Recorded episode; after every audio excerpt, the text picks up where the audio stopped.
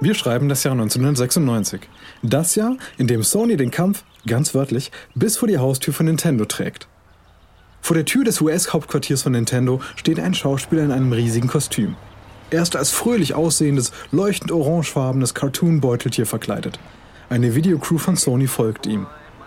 Vor laufender Kamera schnappt sich Crash ein Megafon und stolziert damit auf dem Parkplatz von Nintendo umher. Ich habe hier eine kleine Überraschung für Sie. Sehen Sie sich das mal an. Was halten Sie davon? Ich habe üppige, organische Echtzeitumgebungen in 3D. Wie fühlen Sie sich dabei, Kumpel? Etwa so, als seien Ihre Tage gezählt, was? Der Name der kostümierten Figur ist Crash Bandicoot. Und er ist Sonys Antwort auf Nintendos beliebten Star Mario. Wenige Monate zuvor hatte sich der PlayStation-Visionär Ken Kutaragi über diese Idee aufgeregt. Knurrend und zitternd vor Wut hatte er Mark Cerny angeschrien, den liebenswerten Präsidenten der Videospielabteilung von Universal Pictures, als er zum ersten Mal von Crash Bandicoot hörte. Kutaragis Schimpftirade dauerte fast 40 Minuten. Der diplomatische und besonnene Cerny ertrug die verbalen Angriffe, war aber völlig erschüttert, als Kutaragi schließlich davonstampfte. Was Kutaragi an Crash Bandicoot verabscheut ist, dass alle anderen bei Sony wollten, dass er die Antwort der PlayStation auf Nintendos Mario wird. Ein Maskottchen, wenn Sie so wollen.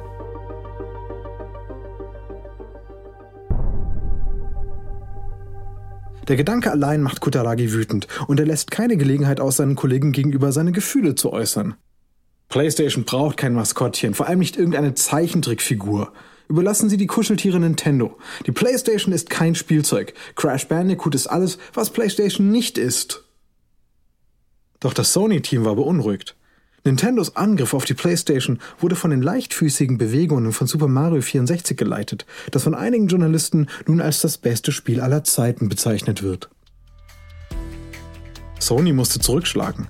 Als das PlayStation-Team also Crash Bandicoot sah, sahen sie ein familienfreundliches Spiel, das dem Mario-Giganten einige Blessuren versetzen könnte. Nach wochenlangen Auseinandersetzungen um Crash verlor Kutaragi den Streit.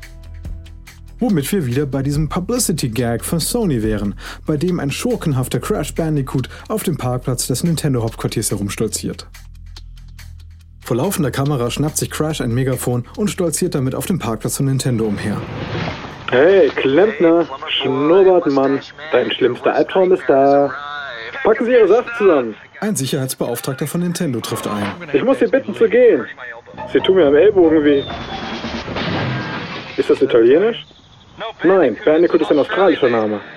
Das Filmmaterial wird Sonys jüngste TV-Werbekampagne, aber es vermag die wachsende Begeisterung über Nintendos neues Super Mario-Spiel nicht zu trüben.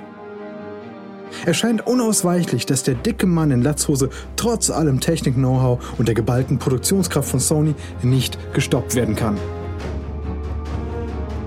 Ja, Nintendo ist wieder mit von der Partie.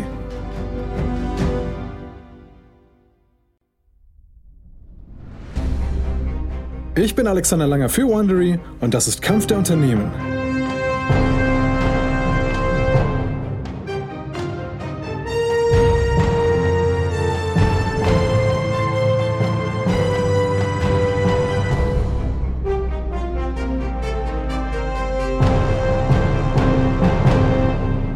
Dies ist der sechste und letzte Teil unserer Serie Nintendo vs. Sony. Er trägt den Titel Keine Kapitulation. In unserer letzten Episode wehrte sich Nintendo gegen den Druck der Spielehersteller, ihre Kassettentechnologie gegen CDs einzutauschen. Stattdessen konzentrierte sich Nintendo auf die Entwicklung eigener Spiele und eines cleveren Controllers, der es den Spielern ermöglicht, Charaktere mühelos in 3D zu bewegen. Es hat Jahre gedauert, die Nintendo 64-Konsole zu entwickeln, aber jetzt ist Nintendo bereit, die PlayStation direkt herauszufordern. Aber das Spielegeschäft, um dessen Kontrolle Nintendo und Sony kämpfen, verändert sich schnell. Es ist zwar noch nicht einmal Halloween, aber Millionen von Kindern wissen bereits, was sie sich zu Weihnachten wünschen. Das neue Videospielsystem namens Nintendo 64. Nintendos neue Maschine ist mit 64-Bit die leistungsstärkste auf dem Markt. Die Nintendo 64 wird als das heißeste Spielzeug für Weihnachten 1996 angepriesen und ist schnell in den Ladenregalen vergriffen. Man kann möglicherweise nur zwei Spiele mit Nintendos neuer Konsole spielen, aber eines davon ist Super Mario 64 und für viele ist das mehr als genug, um den Kauf von Nintendos neuester Konsole zu rechtfertigen. Innerhalb von vier Tagen nach der Veröffentlichung verkaufte Nintendo 350.000 neue Nintendo 64-Konsolen. Damit ist sie die am schnellsten verkaufte Konsole in der Geschichte der USA. Nintendo kommt mit der Fertigung nicht schnell genug hinterher. Die Verbraucher räumen die Regale so schnell, wie die Ladenbesitzer sie auffüllen. Januar 1997, Nintendo Hauptsitz in Kyoto. Die Gegensprechanlage im Büro von Nintendo-Chef Hiroshi Yamauchi summt. Yamauchi-san, ich habe den Präsidenten von Nintendo of America in der Leitung. Er hat die Verkaufszahlen für Weihnachten. Stellen Sie ihn sofort durch. Yamauchi hier. Also, wie schlägt sich der Nintendo 64 in Amerika? Es läuft sehr gut. Die Verkäufe der Nintendo 64 und der PlayStation von Sony lagen in der Weihnachtszeit Kopf an Kopf. Wenn wir keine Lieferprobleme gehabt hätten, hätten wir Sony überholt. Sehr gut, sehr gut. Die Versorgungsprobleme sind fast gelöst, sodass uns das in den nächsten Monaten nicht mehr aufhalten sollte. Aber wir dürfen uns nicht auf den Lorbeeren ausruhen. Ich investiere für 1997 100 Millionen Dollar in die Werbung für die Nintendo 64. Das sollte ausreichen, um mit dem Marketingbudget von Sony für die PlayStation mitzuhalten. Tun Sie also Ihr Bestes und machen Sie sie fertig. Nintendo und Sony mögen sich bei den Werbeausgaben auf Augenhöhe befinden, aber ihre Marketingstrategien könnten nicht unterschiedlicher sein. Sony positioniert die PlayStation als etwas, das sich von der traditionellen Spielekonsole unterscheidet. Sie kommt den Fernsehern, Camcordern und Walkman, für die das Unternehmen bekannt ist, näher. Sony möchte, dass die PlayStation als cool und hochentwickelt angesehen wird. Ein Gerät, für das sich Erwachsene nicht schämen würden, es unter ihren Fernseher zu stellen. Im Gegensatz zu Nintendo 64 mit ihrem klobigen, kurvigen Vorschulplastikgehäuse. Dazu schreibt Sony die Regeln der Videospielwerbung neu. Das Unternehmen präsentiert die PlayStation als ein ambitioniertes Produkt, das nicht nur etwas für Kinder ist. Es laufen sogar Werbespots, in denen weder die PlayStation noch ihre Spiele zu sehen sind. Werbespots wie dieser europäische TV-Spot mit dem Titel Doppelleben. Seit Jahren führe ich ein Doppelleben. Tags mache ich meinen Job, rackere mich ab, wie es alle tun. Doch nachts erlebe ich Leidenschaft. Herzpochen und Adrenalin. Ein Leben, das voller Gefahren ist. Und wenn ich auch nicht so aussehe, ich habe die Zukunft gesehen. Und Welten erobert. Nicht sehr moralisch, ich weiß. Wenigstens kann ich sagen, ich habe gelebt. Nur der letzte unausgesprochene Slogan auf dem Bildschirm verrät, was überhaupt verkauft wird. Hier steht unter dem PlayStation-Logo: Unterschätze nicht die Macht der PlayStation. Nintendo hat Mühe, mit Sonys kühnen Werbeaktionen mitzuhalten. Der beruhigende, familienfreundliche Ruf, den Nintendo jahrelang aufgebaut hat, ist jetzt zur Belastung geworden. Die Nintendo-Kids der 80er Jahre sind jetzt erwachsen und wollen sich von den Zeichentrickhelden, die Nintendos Aushängeschild sind, lösen. Nintendo fühlt sich bedroht und versucht sein Image zu überwinden und Sonys Anklang bei jungen Erwachsenen gleichzukommen. Wir werden keine Kompromisse eingehen. Wir werden das Spiel mit unseren eigenen Händen spüren. Wir werden die Kontrolle über etwas haben. Wir werden das System verändern. Aber der rebellische Aufruf passt einfach nicht zu den Nintendo Bubblegum-Spielen auf dem Bildschirm. Nintendo lockert auch seine Jugendschutzregeln, um Platz für ein Ego-Shooter-Spiel zu schaffen, das auf dem James Bond-Film GoldenEye basiert.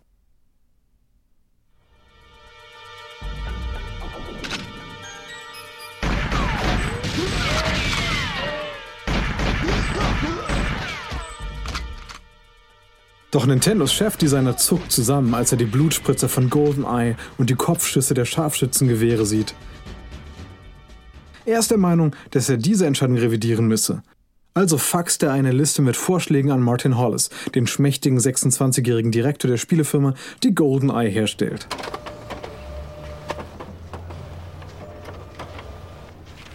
Ein irritierter Hollis reißt das Fax aus dem Gerät und liest es seinem Team vor.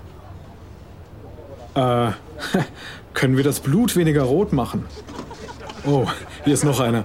Könnten wir all die Menschen, die während des Spiels getötet wurden, am Ende auferstehen und sie einander die Hände schütteln lassen, um zu zeigen, dass in Wirklichkeit niemand verletzt wurde? Es klang lächerlich, aber Hollis erklärte sich bereit, das Blutvergießen zu mäßigen. Für das Ende des Spiels gehen sie einen Kompromiss ein. Die durch den Spieler abgeschlachteten Charaktere wären während des Abspanns lebendig und wohl aufgezeigt, wie die Schauspieler am Ende eines Films. Sony hingegen hat keine Skrupel wie Nintendo. Und so begibt sich das Unternehmen auf eine blutige, gewalttätige Tour. Und irgendwie mutet das merkwürdig an. Gerade noch tänzelt der süße Crash Bandicoot auf der Playstation herum. Und als nächstes kommt das Zombie-Horrorspiel Resident Evil, mit dem Untote die Eingeweide ihrer Opfer zerfleischen. Und dann wird es noch dunkler. Aber Sony zuckt nicht einmal mit der Wimper, wenn es um das Originalspiel Grand Theft Auto geht, bei dem die Spieler Bonuspunkte erhalten, wenn sie mit ihrem Auto Gruppen von Hare Krishna-Jüngern niedermähen. Die Marke PlayStation ist so flexibel, dass sie sogar das unwahrscheinlichste Pin-Up-Girl der 1990er Jahre in einen echten Star verwandeln kann. Sogar ein Pin-Up-Girl, das nie eines sein konnte. Alles begann als Core Design, ein recht unbekanntes britisches Spielestudio unter der Leitung von Jeremy Heath Smith, damit begann, ein Spiel zu entwickeln, das von den Indiana Jones Filmen inspiriert war. Als seine Entwickler Heath Smith zum ersten Mal zeigten, was sie geschaffen hatten, war er entsetzt. Auf der Leinwand war eine Figur zu sehen, die dem von Harrison Ford gespielten Abenteurer mit Hut wie aus dem Gesicht geschnitten war. Sofort forderte Smith sein Team auf, den Indie-Doppelgänger loszuwerden. Das können wir nicht gebrauchen. Lucasfilm wird uns bis auf die Knochen verklagen. Lasst euch eine andere Figur einfallen. Zwei Wochen später kehrte Smith zurück, um sich den neuen Charakter präsentieren zu lassen. Und er war nicht zufrieden. Was zum Teufel soll das denn? Das ist ja ein Mädchen. Der Leiter des Spieleprojekts lächelte und sagte, ja, ihr Name ist Lara. Lara Croft. Ist sie nicht toll? Nein, nein, das ist sie nicht. Zumindest hat es noch nie eine beliebte weibliche Videospielfigur gegeben. Dieses Spiel wird von Jungen im Teenageralter gespielt. Kommen Sie schon, glauben Sie ernsthaft, dass die als Frau spielen wollen? Der Designer war nicht bereit nachzugeben. Nun, wie wäre es, wenn wir sie erst einmal behalten und sehen, wie es läuft? Als Tomb Raider im November 1996 auf der PlayStation eintrifft, sieht Sony sofort den Reiz der wohlgeformten Lara und ihr Potenzial. Lara hat eine Wespentaille und eine riesige Oberweite, aber sie ist stark, intelligent und braucht keinen Mann. Lara spricht nicht nur beide Geschlechter an, sie ist auch ein visueller Beweis dafür, dass PlayStation anders spielt. Sony zahlt viel Geld dafür, dass ihre Abenteuer exklusiv auf der PlayStation erscheinen. Und im Jahr 1997 ist bereits die ganze Welt in sie verliebt.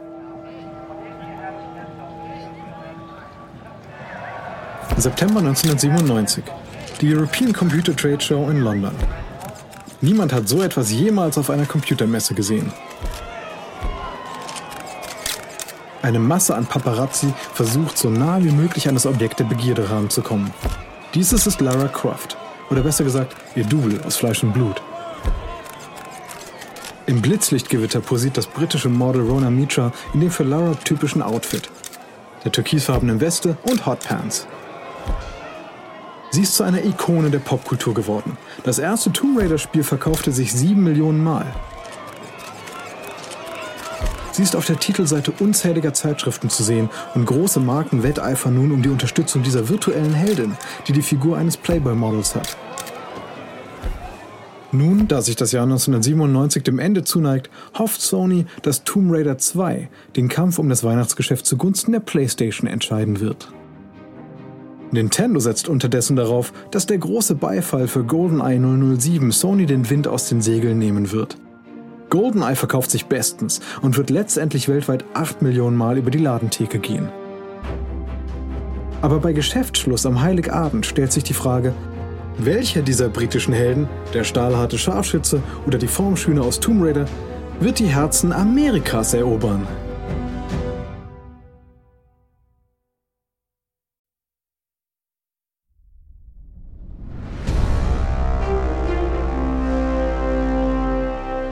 Es ist Weihnachten 1997 und Nintendo-Chef Hiroshi Yamauchi liest den Bericht über das Weihnachtsgeschäft. In Japan hat die PlayStation den Nintendo 64 den Gar ausgemacht. Da Nintendo sich an seinen Kassetten festbiss, trieb man Japans beliebte Rollenspiele Final Fantasy und Dragon Quest geradewegs in die Arme von Sony. Jetzt verkauft sich sogar die Sega Saturn in Japan besser als die Nintendo 64.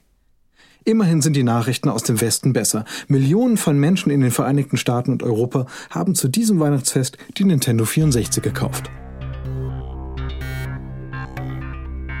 Aber das Problem ist, dass das immer noch nicht ausreicht. Für jede verkaufte Nintendo 64-Konsole hat Sony zwei Playstations an den Mann gebracht. Die PlayStation hat jetzt einen uneinholbaren Vorsprung vor der Nintendo 64. Nintendo macht allerdings immer noch Gewinne. Es verfügt weiterhin über riesige Liquiditätsreserven und Spielstudios von Weltklasse. Und seine tragbare Konsole, der Game Boy, scheffelt Millionen mit den freakig erfolgreichen Pokémon-Spielen. Aber Yamauchi weiß, dass sich auf dem Markt für Heimkonsolen die Regeln verändert haben. Nintendo befindet sich in der Defensive. Egal was Nintendo als nächstes tut, er weiß, dass die PlayStation diese Runde im Krieg um die Konsolen gewinnen wird. Seine beste Chance besteht darin, seinen derzeitigen Marktanteil beizubehalten, damit es in der nächsten Runde ein Comeback feiern kann. Glücklicherweise weiß Yamauchi, dass in den Etagen unter seinem Büro seine Spieleentwickler an einem Spiel arbeiten, mit dem Nintendo seine Position verteidigen kann. Es ist die jüngste Ergänzung in der langjährigen Märchenabenteuerreihe des Unternehmens The Legend of Zelda.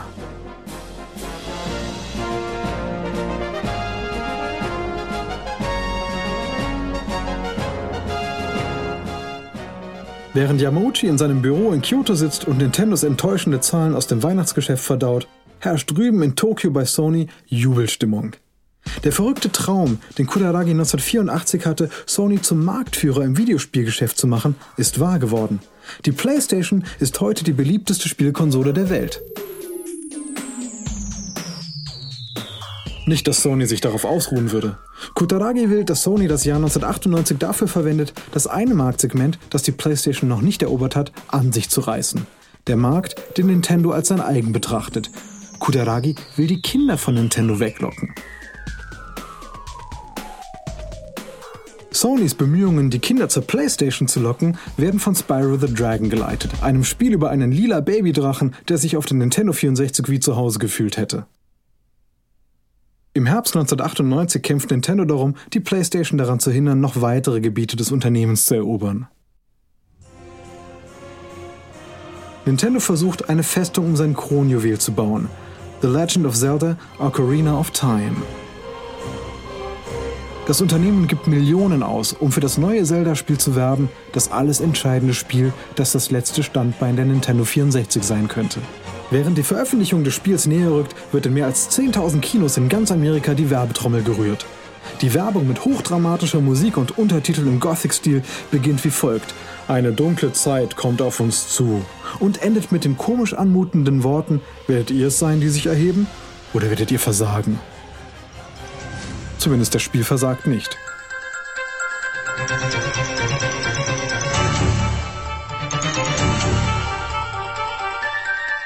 Sony kämpft mit dem neuesten Tomb Raider-Spiel gegen den Rummel um Zelda an. Sony klebt haushohe Wandgemälde von Lara Croft auf Gebäude in Großstädten der USA. Da hast du Zelda. Aber Kritiker sagen, Zelda sei das beste Videospiel, das je gemacht wurde. Zwei Wochen nach der Markteinführung wurden bereits eine Million Exemplare verkauft und innerhalb weniger Wochen hat sich diese Zahl mehr als verdoppelt.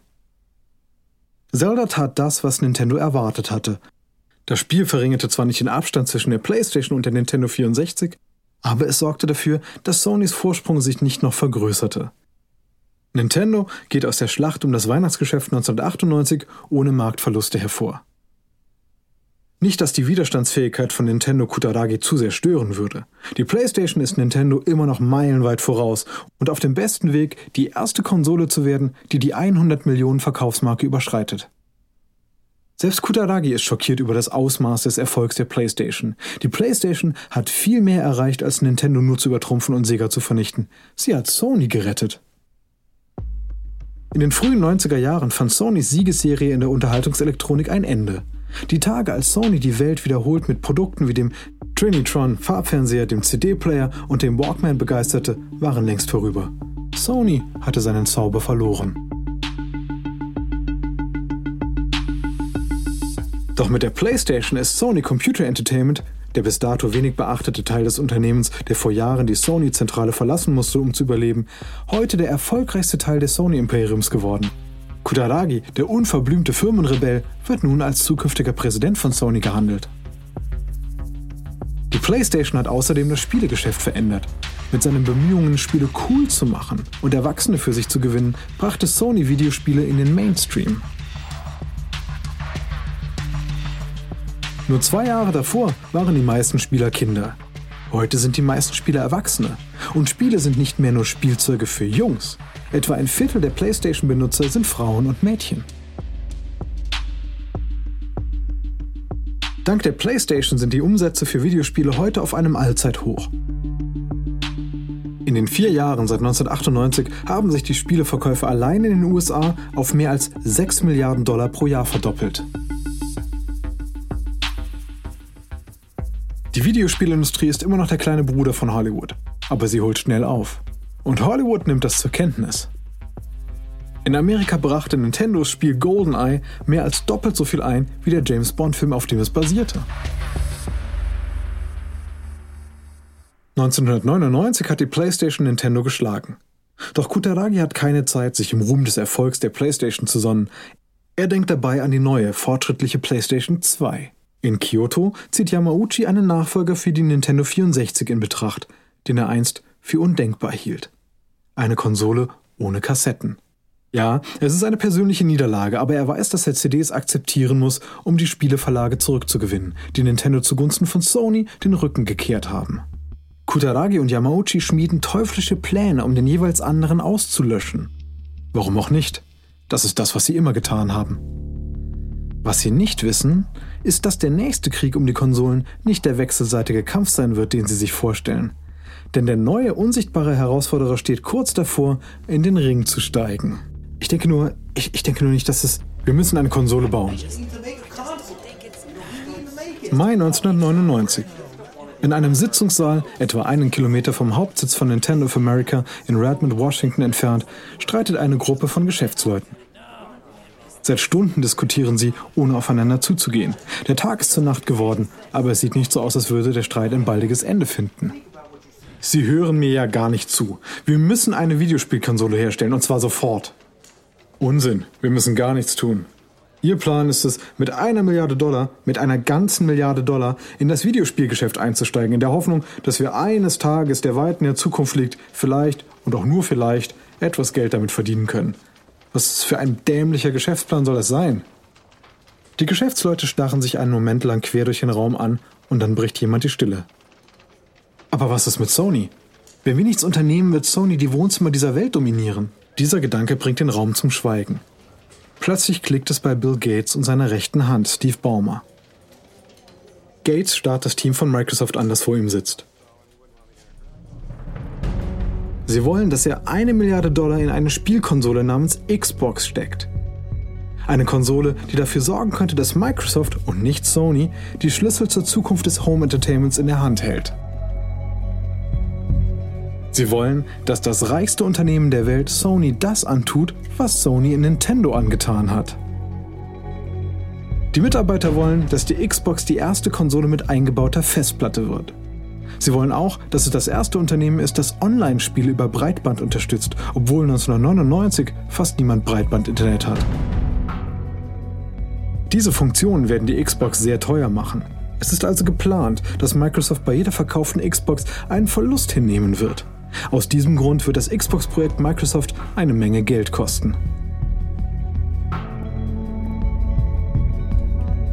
Kein Wunder also, dass Gates über die Kosten nachdenken muss.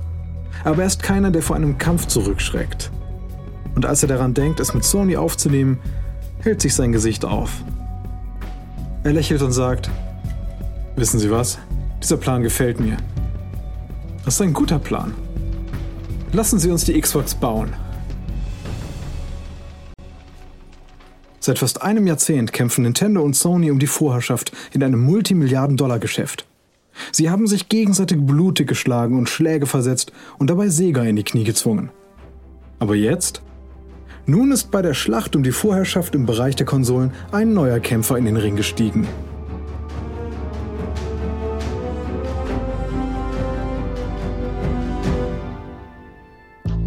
Wir hoffen, diese letzte Episode von Kampf der Unternehmen Nintendo vs. Sony hat Ihnen gefallen.